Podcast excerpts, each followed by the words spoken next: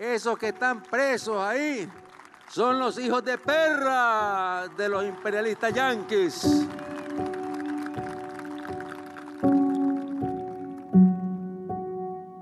En noviembre de 2021, Daniel Ortega, recientemente elegido presidente de Nicaragua, emitía este discurso, un discurso que refleja las consecuencias del autoritarismo. Esos presos a los que se refiere Ortega no son más que personas que ejercían su derecho a no estar de acuerdo, a pensar y proponer una alternativa, a señalar y criticar los atropellos del poder. Un régimen autoritario no tolera esas actitudes y el problema es que este tipo de regímenes está creciendo en todo el mundo. ¿Cómo han conseguido consolidarse este y otros autoritarismos en Latinoamérica? ¿Qué impacto tiene en la calidad de la democracia de toda la región? ¿Se puede hacer algo al respecto? Preguntas que hoy ponemos bajo la lupa.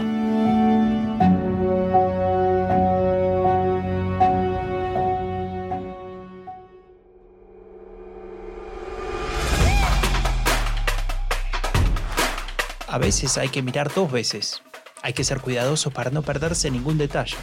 No queremos que nada importante pase desapercibido, especialmente si se trata de lo que nos interesa. Y en este podcast ponemos todo lo que nos interesa bajo la lupa. Un podcast de diálogo político, un proyecto de la Fundación Conrad Adenauer. Soy Franco de Ledone.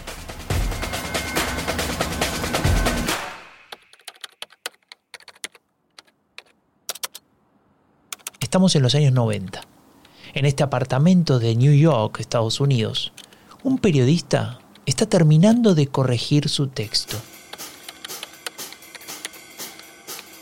Lo escribe desde su casa porque necesitaba algo de tranquilidad para pensarlo bien. En la oficina de redacción de Foreign Affairs a veces se hace difícil concentrarse. Y te preguntarás, ¿qué está escribiendo? Algo importante.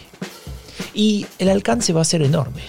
Tal vez ni él lo sepa, pero su artículo se convertirá en una referencia citada por cientos de sus colegas, de académicos, de investigadores. Este periodista se llama Farid Zakaria y el artículo que publicará en pocos días se titula The Rise of Illiberal Democracy, el auge de la democracia iliberal.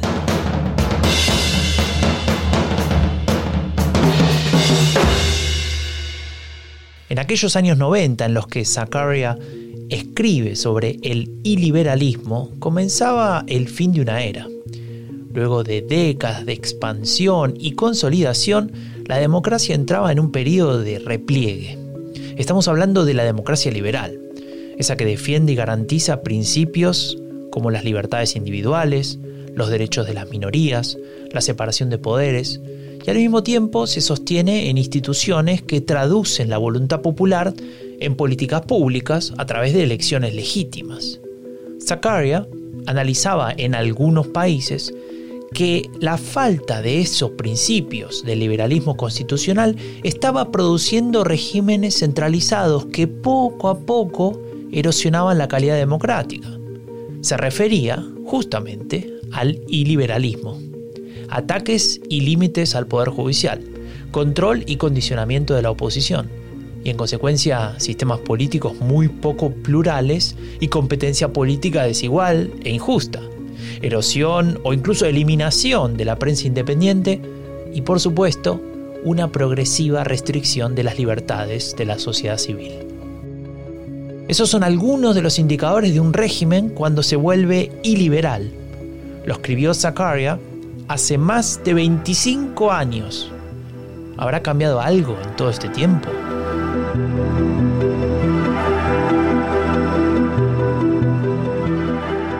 Según los datos del índice que produce el Instituto Variedades de la Democracia, más conocido como PIDEM, la deriva autoritaria de corte iliberal ha crecido. Veamos lo que describe. En 2022, 42 países avanzaron en su proceso de autocratización lo que ha llevado a que alrededor del 72% de la población mundial viva en una autocracia. Ese número, hace 10 años, era del 46%. Ese mismo informe indica que el nivel de la democracia para el ciudadano promedio mundial ha vuelto a los niveles de 1986 y agrega que por primera vez en más de dos décadas hay más autocracias cerradas que democracias liberales. En el caso de América Latina la situación también ha empeorado. Según este índice, la democratización en la región ha vuelto a los niveles de finales de la Guerra Fría. De hecho, en los últimos episodios de Bajo la Lupa encontramos problemáticas que alimentan este retroceso. Por ejemplo, los episodios sobre la cuestión de la transparencia y el Estado de Derecho. Hemos visto que algunos gobiernos latinoamericanos llevan la delantera en la deriva autoritaria. Y en este episodio ponemos el foco en la cuestión de los espacios internacionales y su relación con estos regímenes. Primero hay que entender que los organismos internacionales se configuran bajo los principios del realismo político, es decir, los actores con cierto peso en la comunidad internacional, los estados en primer lugar están representados en las distintas instancias y también en, instancias más específicas, ¿no? en el sistema de Naciones Unidas. Entonces la, mera presencia no puede llevarnos erróneamente a decir que se convalida eh, un régimen político autoritario porque haga parte de espacios internacionales.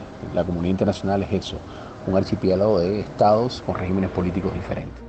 Escuchamos a Armando Chaguaceda, politólogo, historiador y autor del libro La otra hegemonía, autoritarismo y resistencias en Nicaragua y Venezuela. El académico plantea las problemáticas que presenta el realismo imperante y posiblemente necesario en estas organizaciones. Aquí surgen contradicciones que son muy complejas de resolver yo creo que siempre hay una tensión entre una comunidad internacional que bajo los principios de realismo político está compuesta por estados soberanos con una variopinta naturaleza de sus regímenes políticos y organizaciones más específicas que por área o por cometido o por objeto sí tienen una orientación o deben tener una orientación normativa, incluso a veces así lo ponen en sus estatutos, de, por ejemplo, proteger libertad académica, libertad de investigación, libertad de expresión y sencillamente eh, autorizan o eh, incluso apoyan y hacen actividades eh, y reconocen actividades de actores, como ser gobiernos, universidades o intelectuales autoritarios. Chaguaceda profundiza sobre la cuestión de la libertad académica, ilustrando con ejemplos concretos.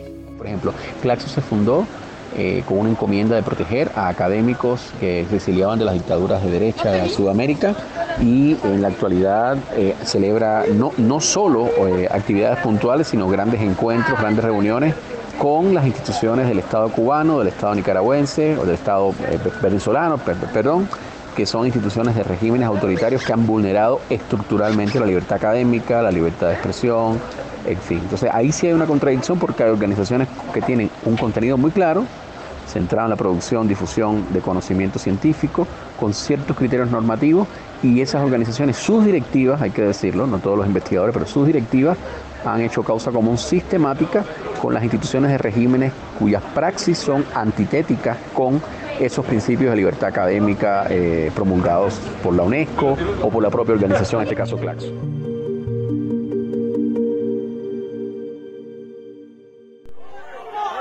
protestas contra el gobierno en Cuba, algo que no ocurría desde 1994. La pandemia fue en muchos lugares del mundo un desencadenante de protestas, posiblemente algunas de ellas de raíces más profundas que la crisis sanitaria en sí.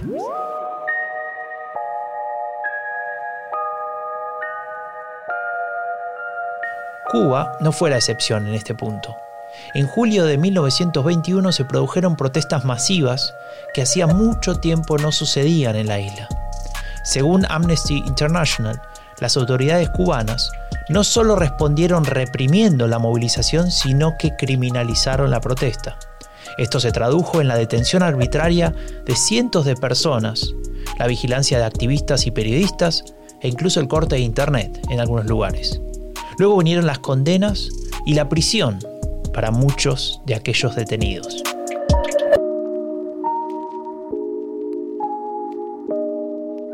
De las narrativas, hablamos de discursos, de ideas, de representaciones, de símbolos que eh, proyectan cierto proyecto político, cierto objetivo político.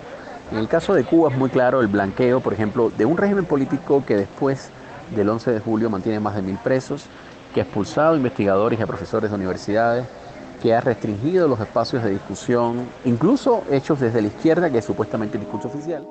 Partiendo de este ejemplo concreto de falta de libertades, Chaguaceda vuelve a poner el foco en aquellas contradicciones. Entonces ahí sí sería una contradicción porque no estaríamos hablando de academias que se rigen por principios eh, absolutamente de, realismo político, de subordinación a lo que dictan los gobiernos, de no tener un compromiso normativo con la democracia y con la eh, autonomía de la sociedad civil y con la libertad académica, sino de instituciones, instancias que funcionan en sociedades abiertas, que reciben financiamiento de países y gobiernos democráticos y que sencillamente hacen, eligen como contrapartes a instituciones de estados en los cuales esos principios son vulnerados. Hay una gran contradicción que debe ser en este caso analizada y expuesta.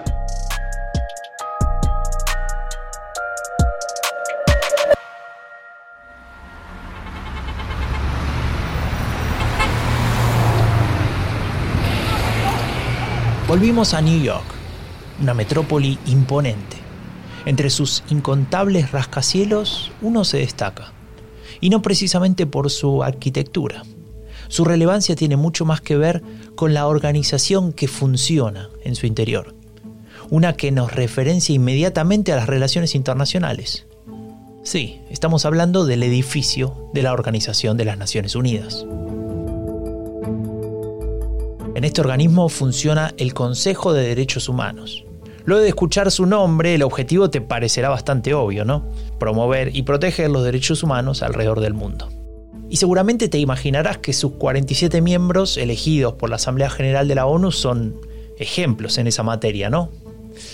Bueno, no, no necesariamente. En el informe Las sillas del Consejo, se analiza el desarrollo y la evolución de esta cuestión. Se trata de un documento editado en conjunto por el Centro para la Apertura y el Desarrollo de América Latina, CADAL, y la Fundación Conrad Adenauer. Su autor es Gabriel Salvia, director general y miembro fundador de CADAL. En él analiza esas contradicciones existentes entre el accionar de países que no son considerados democracias y que atentan contra los derechos humanos y los principios básicos de ese mismo organismo del que forman parte. Salvia nos deja una reflexión importante.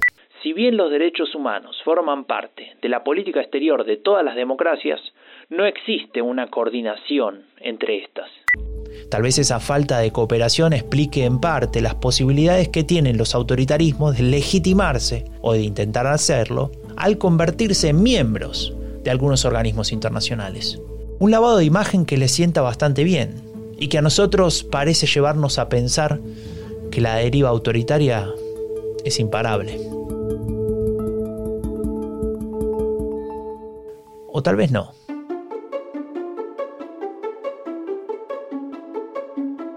No, no es imposible, aunque tampoco es fácil. Y sin una estrategia con objetivos concretos es posible que el autoritarismo siga en crecimiento, y no solo en América Latina, sino en el mundo entero.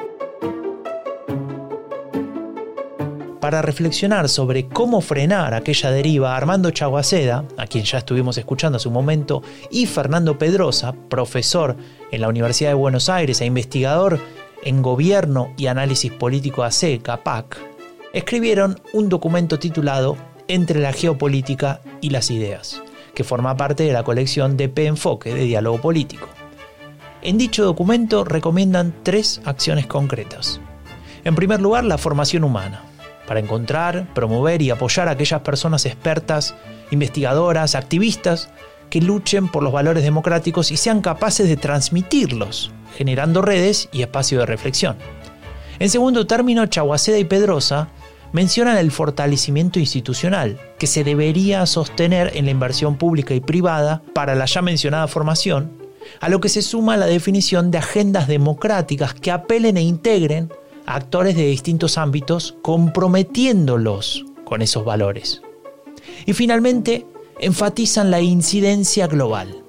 En línea con lo que expresaba Gabriel Salvia, pero en este caso en el ambiente académico, los autores señalan la necesidad de una acción colectiva y coordinada que permita retomar puestos de decisión en instituciones académicas internacionales. En este punto se podría confrontar con posiciones del sharp power, por ejemplo, en América Latina, y contribuir al debate público que promueva el ideario democrático por encima del autoritarismo. Tal vez mediante esas y otras acciones sea posible revertir la tendencia actual y conseguir que aquel viejo artículo de Zakaria sobre el auge de la democracia liberal pierda actualidad. De una buena vez. Y hasta que llegamos por hoy. Ingresa a dialogopolitico.org para leer más sobre la política global y latinoamericana. No te olvides de registrarte en el newsletter para recibir cada semana lo más importante en tu email. Yo soy Franco de Ledone y esto fue Bajo la Lupa, un podcast de diálogo político, un proyecto de la Fundación Konrad Adenauer. Nos escuchamos muy pronto.